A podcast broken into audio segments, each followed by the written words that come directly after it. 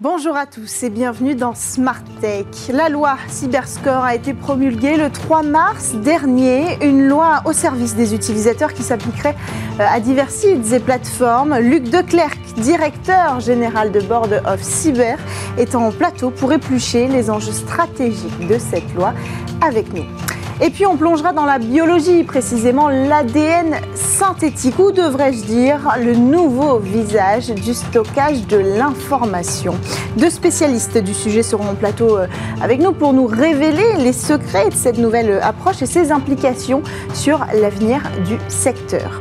Enfin, ce sera le rendez-vous coach startup et on parlera croissance ou comment les startups peuvent-elles gérer une forte croissance sans pour autant que celle-ci ne menace la stabilité de leurs entreprises. Allez, on démarre tout de suite avec euh, l'interview dans votre émission Smart Tech.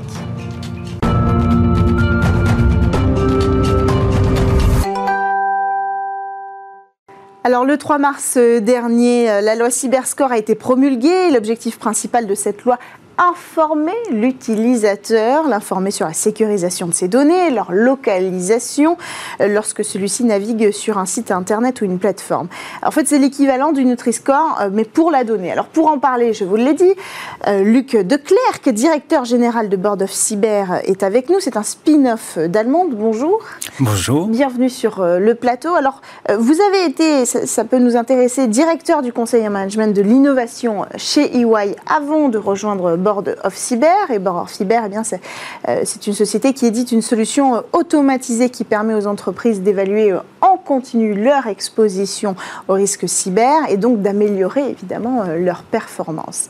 Alors c'est aussi ça le sujet ici. Il s'agit d'évaluer, de mesurer les risques que représente une plateforme pour nos données personnelles notamment.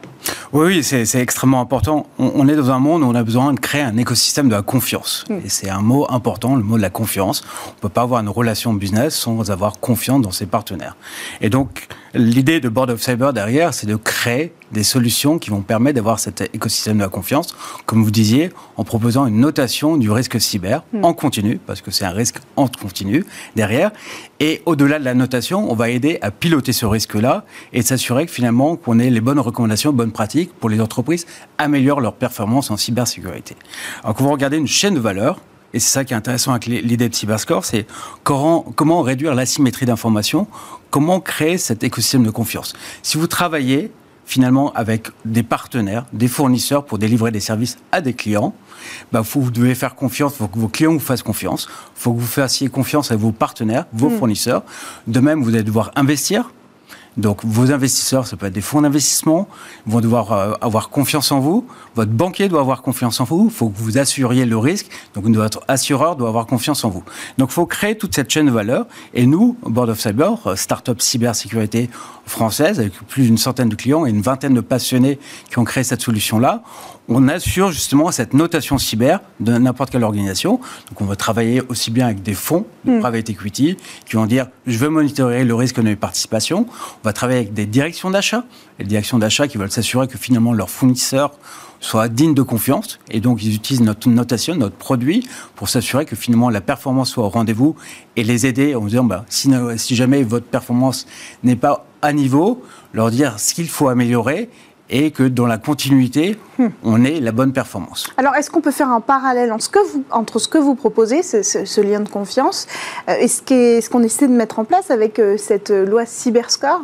Oui, c'est exactement le, même sujet, c'est-à-dire qu'en tant que particulier, notamment post-Covid. Hmm. On utilise de plus en plus euh, l'Internet, on commande, le e-commerce a explosé. Et donc, en fait, il faut créer cette confiance. Si vous utilisez une messagerie, si vous utilisez un site Internet, ils vont utiliser vos données. Il faut que vous sachiez si les données sont bien utilisées ou non. Hmm. Et vous voulez savoir si finalement le site est bien sécurisé. Est-ce qu'il y a des failles? Est-ce que finalement il a été, euh, les, vulnérabilités ont bien été patchées? Hmm. Et donc, il faut créer ce climat de confiance qui fait que bah, vous allez utiliser ça quasiment les yeux fermés parce que finalement, vous avez confiance dans le site Internet ou les messageries ou l'ensemble des, des, messageries Internet que vous allez utiliser derrière. Quel est le risque pour l'utilisateur quand il arrive sur ces plateformes et qu'il n'a aucune idée de ce qui se passe avec sa donnée? Ah bah, le, risque, il est assez simple derrière. C'est qu'en fait, à quel point vous pouvez avoir vos propres données personnelles qui vont être utilisées. Si vous avez euh, votre, votre login et password qui est, euh, qui est une fuite de données derrière, bah, vous allez avoir un problème derrière parce qu'en fait, ils peuvent être réutilisés demain pour votre entreprise. Hmm. Donc c'est là le lien vers, par rapport à ce qu'on fait, nous, par exemple, avec le security rating. Hmm. C'est qu'en fait, on se rend compte aussi que si jamais vous avez des fuites de données, eh ben, mettre dans un environnement personnel, bah, parce qu'il y a eu des fuites sur LinkedIn ou sur d'autres sur d'autres plateformes. Si vous utilisez même login, même password, ça peut avoir des conséquences dans, dans le monde professionnel. Et donc en fait, ils vont avoir ces fuites de données. On peut avoir des données personnelles. Vous n'avez pas envie que finalement votre vie soit exposée partout. Mm. On voit aussi également que vous pouvez avoir ce problème de de données bancaires. Donc, euh, si demain, si finalement vous avez des données bancaires qui sont exposées, ça pose problème derrière. Est-ce que cette loi, elle va véritablement prévenir le risque?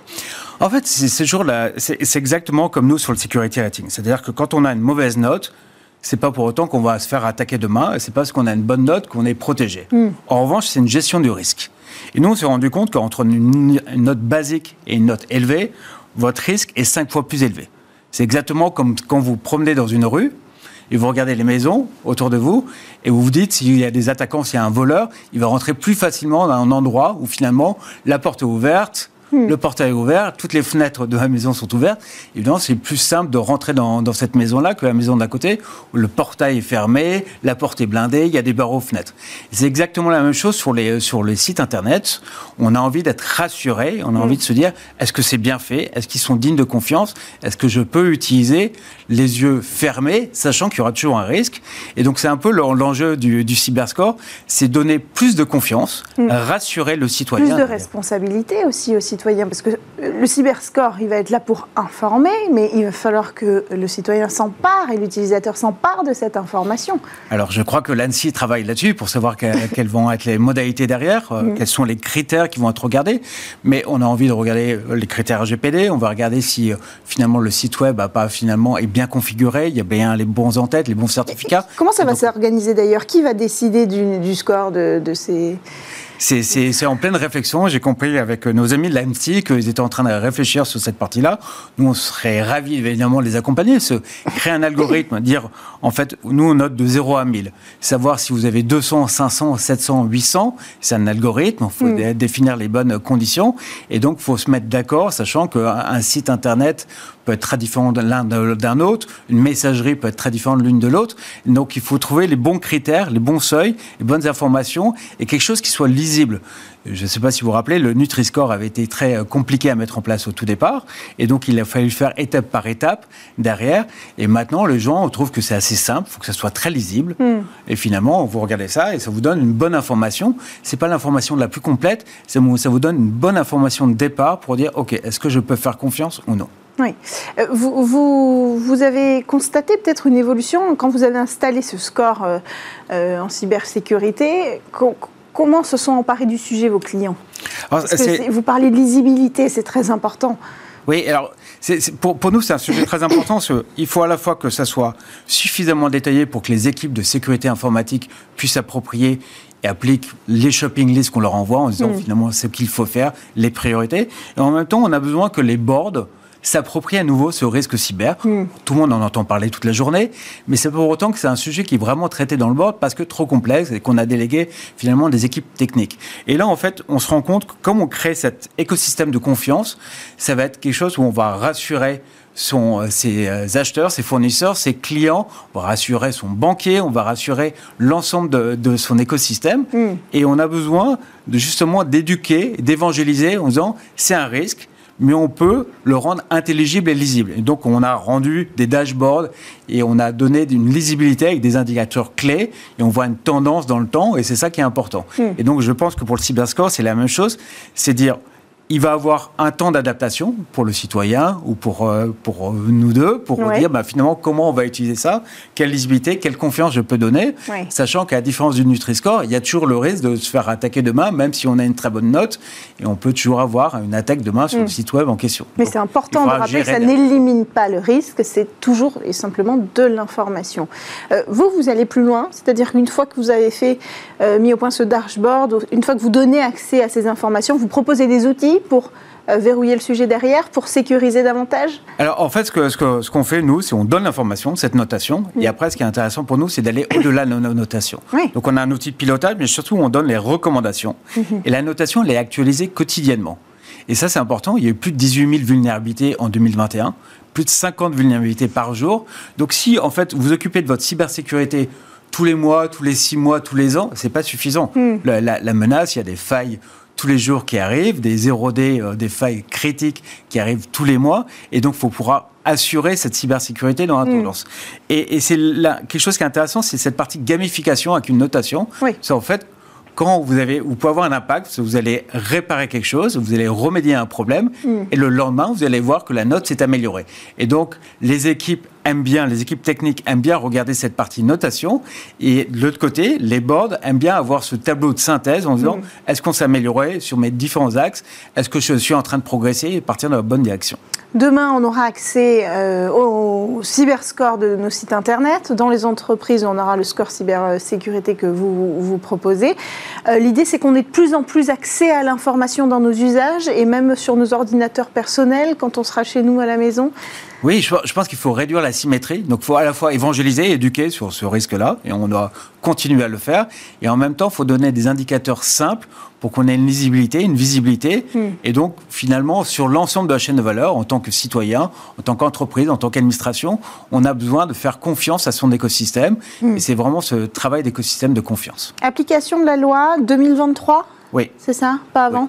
Donc on a Non, pas avant, mais euh, je pense qu'il y a beaucoup de réflexions. Tout le monde a envie d'avancer, mais après, il faut bien définir les critères, les seuils, qui sera concerné sur, euh, sur cette loi-là. Et, et puis, ça va évoluer. On entend que même ceux qui ne seraient pas concernés par les seuils ont envie d'avancer. Et Ouais. nous, on a à disposition, évidemment, de l'ANSI, avec notre expérience depuis plus de trois ans de développer cet algorithme, plus de 100 clients, Hmm. pour pouvoir justement aider à définir les bons critères, Bien sûr. la bonne méthodologie pour, pour la soit crédibilité sujet. lisible derrière. Ouais. Merci beaucoup, Luc Declercq, directeur général de Board of Cyber, d'être venu sur le plateau de, de Smart Tech. On poursuit quant à nous avec euh, votre table, table ronde du et on va parler d'ADN synthétique et de stockage de l'information.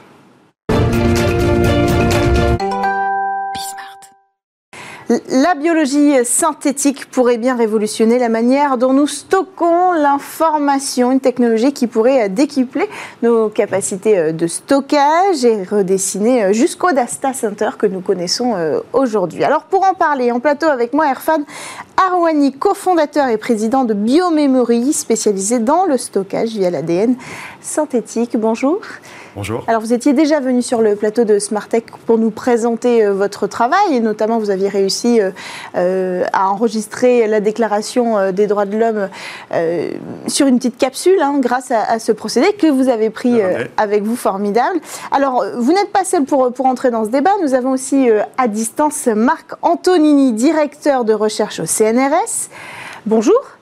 Bonjour. Alors, vous travaillez euh, au laboratoire I3S, qui est en fait une unité mixte de l'Université euh, Côte d'Azur euh, et du CNRS à Sophia à Antipolis, qui est dédiée à la recherche sur le stockage de l'information. Alors, d'abord, pourquoi est-ce qu'on se tourne aujourd'hui vers de nouvelles méthodes de stockage? Alors on se tourne vers de nouvelles méthodes de stockage parce qu'aujourd'hui on a des supports de stockage traditionnels de type hein, rapidement les, les supports de charge et les supports magnétiques. En gros les disques durs, les bandes magnétiques, les mémoires flash euh, comme les SSD. Et ces supports en fait ont euh, trois problèmes. Alors, le premier c'est que c'est très fragile. Dans le temps ça s'use et donc ça signifie qu'il faut les renouveler régulièrement. De 3 à 7 ans selon les supports. Donc ça va assez vite. La deuxième raison, c'est que euh, les, les supports prennent de la place, beaucoup de place.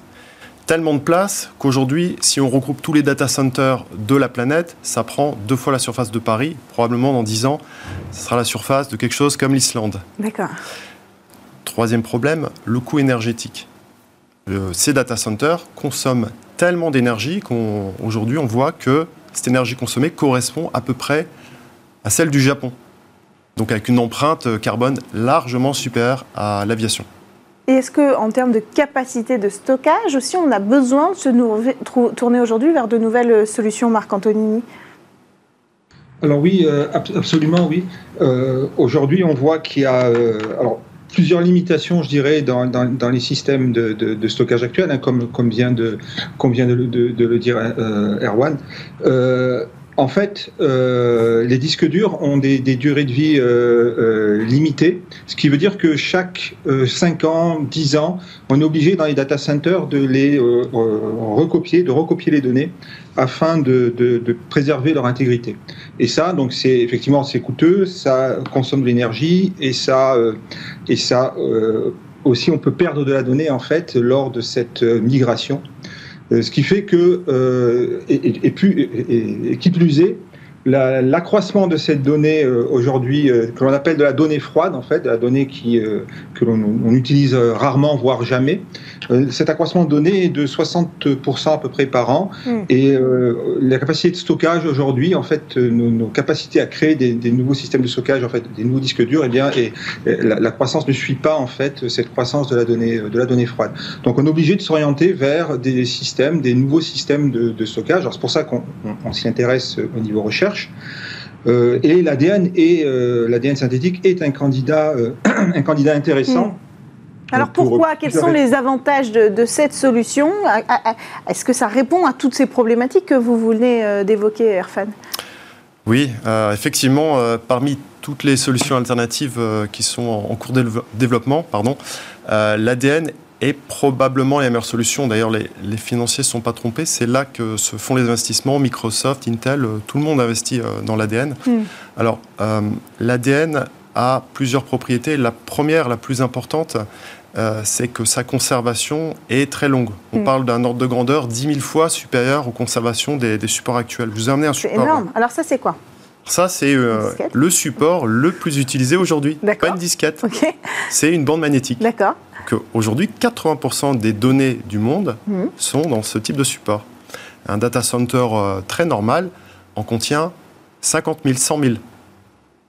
Et c'est une bande magnétique sur cette bande, j'ai euh, ici, euh, c'est une petite bande, elle fait 6 Tera, on en a qui font 20 Tera.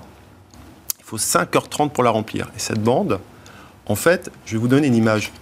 La voiture, imaginez que vous vouliez faire un Paris-Marseille. Vous achetez une voiture, vous faites votre Paris-Marseille, mhm. ensuite vous la jetez la voiture. Mhm. Pour faire le trajet retour, vous rachetez une voiture. Bah, cette bande, c'est ça par rapport à l'ADN. Vous l'utilisez 3 ans, 5 ans, 7 ans, ensuite vous la jetez et vous ne pouvez pas la réutiliser. Et alors on peut mettre la même quantité euh, que ce qu'on mettrait là-dedans dans la petite capsule que vous nous avez apportée? Alors non. En fait, non. Dans cette capsule, c'est 6 teraoctets, c'est-à-dire l'équivalent de 6 disques durs d'un ordinateur euh, classique.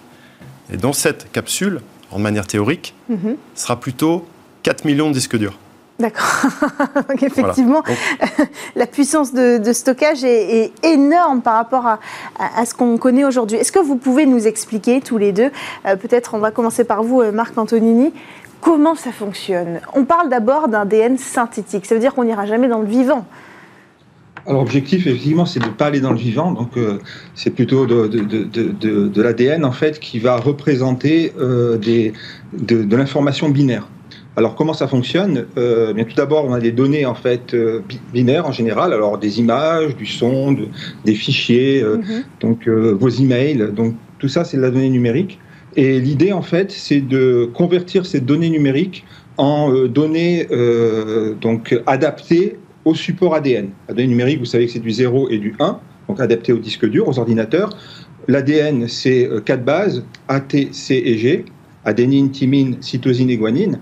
Et donc en fait, ce qu'il va falloir faire, c'est convertir cette donnée numérique en ce qu'on nous on appelle un code quaternaire, de façon à ce qu'il puisse être écrit en fait sur de la, de la donnée, en fait sur de, l'ADN, de l'ADN synthétique. Alors une fois que cet ADN a été euh, synthétisé, euh, eh bien donc euh, on va le stocker. Alors on le stocke dans des dans des petites capsules. Alors je, je pense que Erfan en a une, mais j'en ai une aussi là. Je peux vous montrer à l'écran. Donc euh, donc ces capsules là sont sont, sont créées par un, sont construites par par Imagen, donc qui est une une, une compagnie française. Mm. donc une fois que c'est stocké, bon bien voilà, donc là l'ADN il est, il est synthétisé, stocké, donc dans des conditions idéales, et on peut le conserver pendant des années. Euh, maintenant, le problème, c'est le jour où on veut le, récupérer, ce qu'on a écrit dans cette, dans cette donnée ADN et donc qui a été stocké dans cette mm. capsule. Donc, il va falloir ouvrir la capsule et puis faire ce qu'on appelle du séquençage, c'est-à-dire euh, enfin comme on le ferait pour, pour le génome, hein, c'est-à-dire relire en fait euh, la séquence euh, ADN donc, qui a été synthétisée. Et à partir de cette relecture, on va être capable, nous, en appliquant nos algorithmes, de décoder en fait ce code quaternaire et de reconstruire la donnée, la donnée en fait qui a été stockée. Alors, on va, si vous voulez bien, je vous interromps là parce que l'idée, c'est quand même d'avancer étape par étape pour comprendre tout le fonctionnement de cette nouvelle euh, méthode. J'aimerais d'abord comment, comprendre comment on transforme ce langage euh, binaire en un langage euh, sur la base des quatre ACTG, c'est ça? Est-ce que vous pouvez m'expliquer ça? Oui, je crois, je crois que votre question, à l'origine, c'était de savoir comment on synthétise effectivement la, la molécule. C'est bien ça? Oui. Alors, c'est effectivement le plus gros challenge aujourd'hui de tous les acteurs dans ce domaine, c'est comment je synthétise cette molécule. C'est une molécule de type polymère, donc une suite de monomères, de quatre types différents. Et l'idée, ça va être d'enchaîner donc ces, petits blocs, ces nucléotides, les uns derrière les autres. Problématique, si je veux bien les enchaîner, il faut les bloquer. C'est-à-dire, je n'ai pas envie d'en ajouter de manière incontrôlée dix fois le même, faire des, mm. ce qu'on appelle des homopolymérisations. Mm. Désolé pour le... Là, on vous perd. Hein. En gros, j'ai aujourd'hui sur le marché une technique qui existe depuis les années 80 et qui a été optimisée, qui s'appelle les phosphoramidites, mhm. et qui est une technologie euh, qui est mature, mais euh, problème, elle s'appuie sur les dérivés d'origine pétrolière, très toxiques, très chers. Euh, Donc pas l'idéal. les conséquences environnementales sont pas bonnes. Mhm. On a une deuxième technique qui est en train d'émerger. Il y a notamment une société française qui est très en pointe sur le sujet, c'est DNSCrypt, qui utilise un, procédé enzymatique. Mm utilise rapidement des terminales transférases, mais on ne va pas rentrer dans les détails. C'est pas trop mal, mais ils sont toujours obligés euh, de contrôler euh, les bases, donc de les, de les modifier avant, avant synthèse. Et il y a une, troisième technologie qui est en, qui est en train d'émerger, c'est une technologie basée euh, plutôt sur des phénomènes biologiques, mhm. où là, on ne va pas euh, modifier les bases, et donc on n'a pas euh, d'impact environnemental. Et du point de vue de Bimemory, en tout cas c'est notre thèse, c'est dans cette direction qu'il faut aller si jamais on veut utiliser l'ADN comme support de stockage. Donc vous recréez euh, une séquence d'ADN et ensuite comment vous enregistrez l'information? C'est un algorithme qui va transformer le code binaire en, un code à quatre euh, euh, informations? Oui, effectivement, et, je, crois que Marc est, la personne la plus qui connaît le mieux le sujet. Mais en fait, très facilement, c'est quelque chose qu'on fait depuis, depuis la nuit des temps, hein, depuis mm. l'homme et l'homme. On sait passer d'une base à l'autre, de base 2 à base, à base 4, à base 10. Hein. on fait du décimal, on fait du binaire pas de souci. Euh, c'est de l'informatique et des mathématiques, rien d'autre. D'accord. Maintenant. Mais là, c'est plus une information électrique. Alors, il y a deux choses. Hein. Il y a convertir du binaire en quaternaire, donc en gros, c'est des, des, maths. Oui. Et puis ensuite, il y a la partie euh, physique, c'est-à-dire comment je vais construire ma molécule. Alors, comment je la construis euh, donc j'ai essayé de l'aborder, c'est-à-dire on va utiliser des, des, des, propriétés des molécules pour les assembler les unes derrière les autres et en fabriquer des plus grosses. Hmm. En gros, c'est ça le principe. Euh, rentrer plus dans les détails, je pense que je perdrai à peu près, à peu près tout le monde. vous êtes d'accord avec moi, Marc, je pense mais, Marc, vous voulez préciser peut-être sur cette transformation du langage? Exactement, oui, peut-être pour... Euh, en fait, je pense qu'il faut voir qu'il y, a deux grosses parties dans, dans, cette euh, opération de, de stockage. C'est une partie qui est effectivement plutôt biochimique, donc qui consiste à faire la synthèse ou le séquençage, donc qu'on appelle l'écriture ou la lecture, mm. et une partie qui est plus qu'on nous appelle théorie de l'information. Donc là, c'est nous, enfin, moi j'interviens plutôt dans cette partie-là, c'est-à-dire comment euh, euh, convertir le binaire en quaternaire et comment ensuite relire le quaternaire pour le reconvertir en binaire. Donc ça, ce sont des, comme, l'a dit ce sont des étapes qui sont plutôt des étapes mathématiques, donc algorithmiques, hein, c'est théorie de l'information, théorie du signal. Et euh, l'idée, en fait, et c'est là où la, la difficulté, c'est que le système de, comment, de, de, stockage ADN est un système qui est euh, bruité et même fortement bruité. Et donc ça veut dire quoi? Ça veut dire que si on fait euh, les choses, je dirais, n'importe comment au niveau du codage, eh bien, on a de fortes chances de ne pas pouvoir récupérer la donnée que l'on a, euh, que l'on a stockée. Hmm. Donc, euh, ce qu'il faut qu'on, ce qu'on fait nous en fait au laboratoire, c'est qu'on construit ce qu'on appelle des codes, des, codes quaternaires robustes au bruit de synthèse et de séquençage et éventuellement à la dégradation qui peut avoir lieu lors, lors, du stockage, de façon à ce que le jour où on va récupérer la donnée par séquençage, eh bien, on, est, on soit capable de reconstituer la donnée initiale.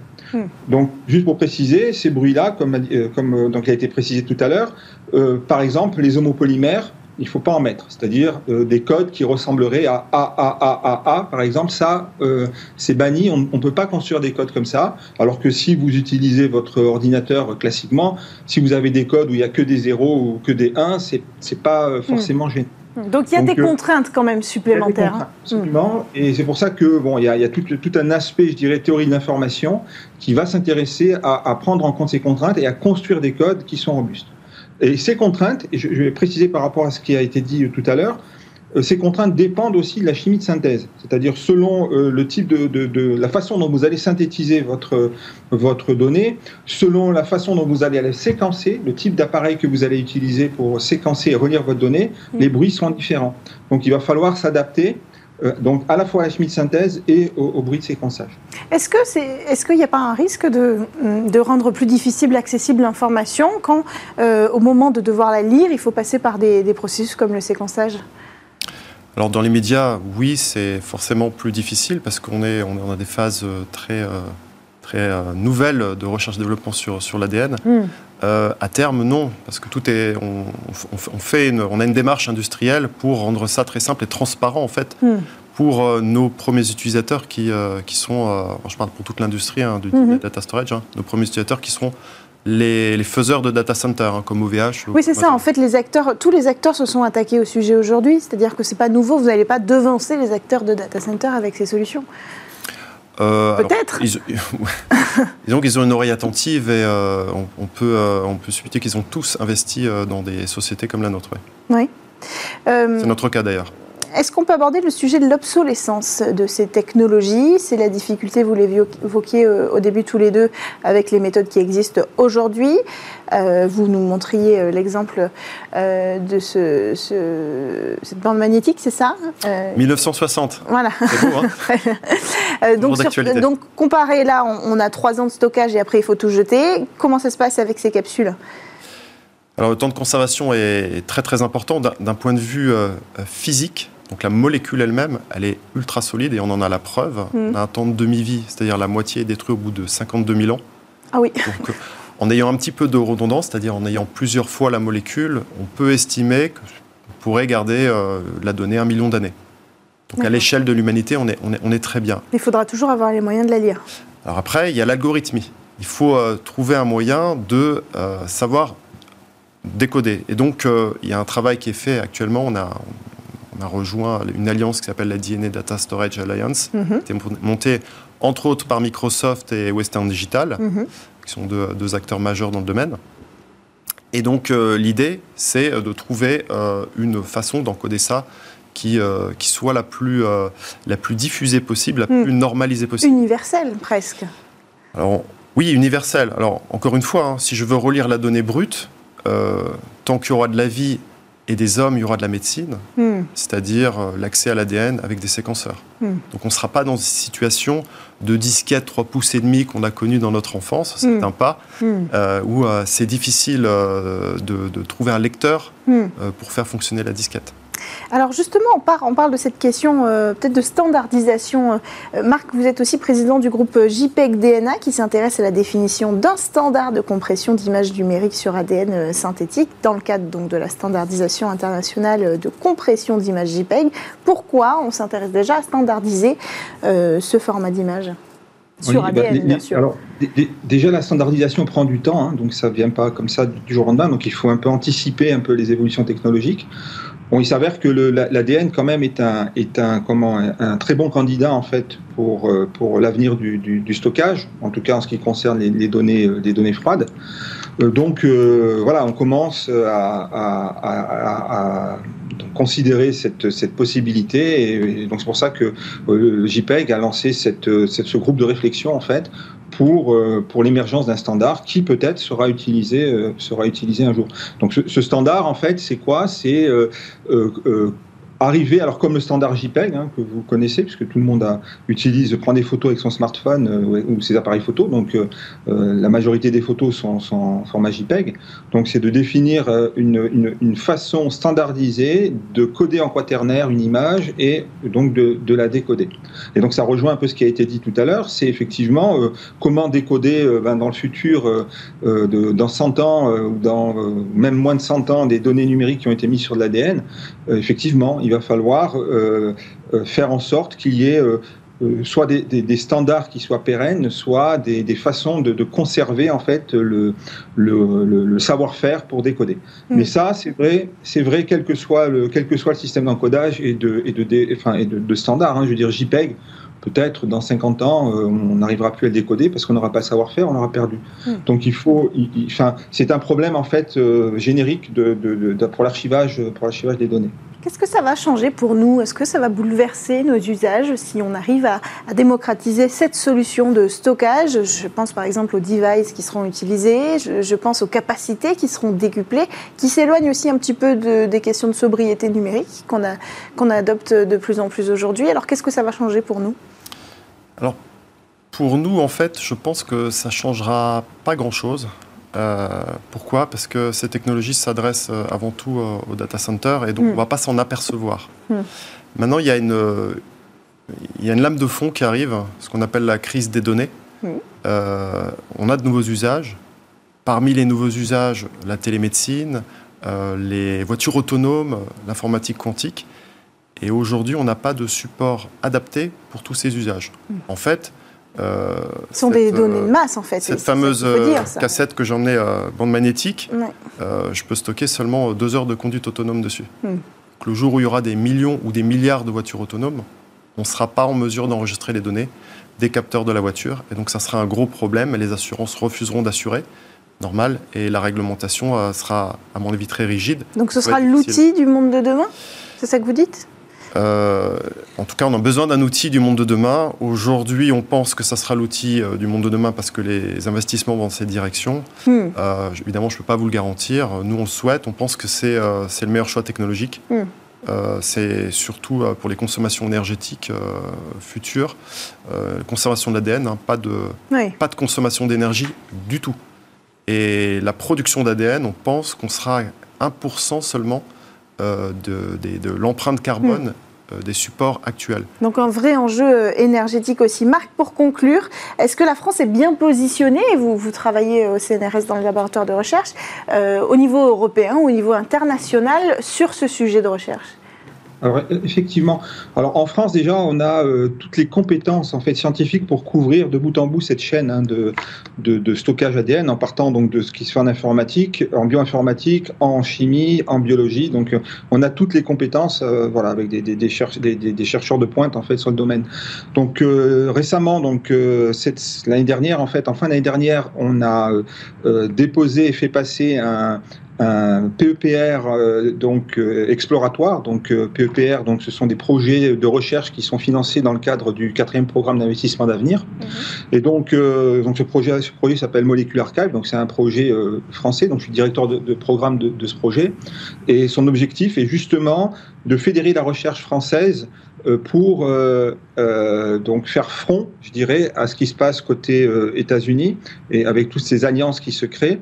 Euh, et, donc essayer en fait à terme de pousser la solution vers l'Europe, bien évidemment, et d'avoir une, solution de stockage donc euh, euh, franco-européenne ou européenne, donc pousser en fait vers la, souveraineté nationale ou la souveraineté européenne pour le stockage, de, enfin l'archivage des, des données. Mais c'est un enjeu de souveraineté. Hein. Puisqu'on parle de données, c'est important de rappeler que c'est aussi un enjeu de souveraineté de développer nous-mêmes des nouvelles solutions de stockage. Absolument. Sachant qu'on a toutes les compétences en France et en Europe pour le faire. Donc euh, voilà, donc c'est, je pense que c'est un point, un point très important. Juste pour le préciser, préciser euh, Molecular Archive, donc euh, le, projet exploratoire, c'est 20 millions d'euros sur, sur 7 ans. Hmm. Merci beaucoup Marc Antonini. Je rappelle que vous êtes directeur de recherche au CNRS et que vous travaillez au laboratoire I3S qui est spécialisé euh, dans la recherche de ces stockages de l'information, euh, stockage de demain peut-être, mais aujourd'hui on voit que la technologie avance bien. Merci à vous Erfan Arwani, cofondateur et président de Biomemory, spécialisez vous aussi dans le stockage via l'ADN synthétique. Vous pouvez nous remontrer ces petites capsules euh, juste avant de, de terminer. Voilà. Ça, ce sera peut-être donc le stockage de demain et ce qui composera nos data centers. Si on conclut. Merci d'avoir pris le temps de venir tous les deux sur ce plateau. On se retrouve juste après une courte page de publicité pour votre rendez-vous avec votre coach startup.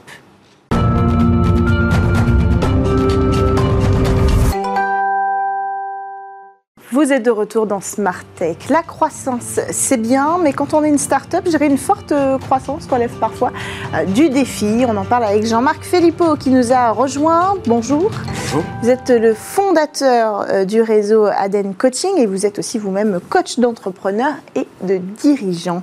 Alors aujourd'hui, vous êtes venu nous donner quelques clés pour ne pas exploser en plein vol quand on a la chance de connaître une forte croissance. Absolument, parce que imaginez que vous soyez, par exemple, vous-même à la tête d'une belle start-up de peut-être 30, 30, employés déjà, ce qui est déjà une, une fort belle réussite. Oui. Et puis qu'un an plus tard, vous ne soyez non plus 30, mais 100. Alors sur le papier, ça a l'air génial. Hein, ça veut dire que vous avez trouvé peut-être euh, euh, votre marché, le, le, le, positionnement de votre produit, euh, ou peut-être que vous avez levé des fonds qui vous ont permis d'accélérer votre développement. Euh, mais en pratique, passer de 30 à 100, c'est un vrai challenge pour que l'entreprise ne perde pas en cohérence, en mm. alignement, et que ça ne devienne pas le chaos, et comme ouais. vous disiez, que ça, n'explose pas en vol.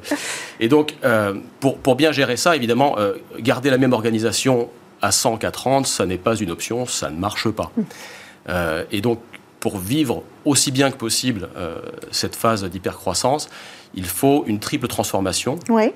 D'une part, au niveau de chacun des, des, des associés, des cofondateurs, ensuite au niveau de la gouvernance de l'entreprise, et enfin une transformation plus globale, mmh. euh, organisationnelle et culturelle. Alors on va dérouler ensemble ces clés hein, pour, pour, survivre à cette transformation. D'abord, vous l'avez dit, l'organisation, euh, enfin plutôt repenser cette ligne de direction, sa vision avec ses associés, ses cofondateurs. Voilà, parce qu'en général, une start-up le plus souvent, il y a entre deux et quatre fondateurs. Et si je prends par exemple euh, le cas du CEO, donc du dirigeant de l'entreprise, euh, le, le, bon rôle et le bon pla la bonne place pour le CEO quand l'entreprise fait 20 personnes ne sera pas le même mm. Que quand l'entreprise en fera 100. Donc de manière très régulière, peut-être tous les six mois, il faut que, que, le CEO et que chaque associé se pose la question, d'abord, qu'est-ce qu'il faut que j'arrête de faire? Euh, parce qu'au début, bah, quand on a une petite start-up, les associés, ils s'occupent de tout, ils sont au four et au moulin, ils gèrent tous les dossiers. Mm. Et petit à petit, il faut qu'ils apprennent à déléguer, à faire confiance, parce que d'autres sont arrivés pour s'occuper d'un certain nombre de choses, et à se focaliser sur ce qui est leur contribution essentielle. Donc leur contribution essentielle, c'est la réponse à la question qu'est-ce qu'il faut que je continue à faire? Mmh sachant qu'il y a une troisième partie qui est, ou ce qui peut être aussi, qu'est-ce qu'il faut que je commence à faire ou que je fasse davantage? Ouais. Et quand l'entreprise commence à être aussi grande, par exemple, il faut que les associés euh, se mettent à communiquer davantage euh, la vision de l'entreprise, par exemple, mmh. ou encore à incarner et à transmettre beaucoup plus euh, les valeurs qui sont aussi l'ADN de l'entreprise et qui, qui, sont souvent issues euh, elles-mêmes des personnalités, des convictions ou des valeurs des fondateurs. Il faut recréer une unité, quoi, solidifier un peu les maintenir. bases. Voilà, c'est ça, absolument. Alors, euh, autre point euh, important, élément euh, clé, la gouvernance. Comment on fait en matière de gouvernance?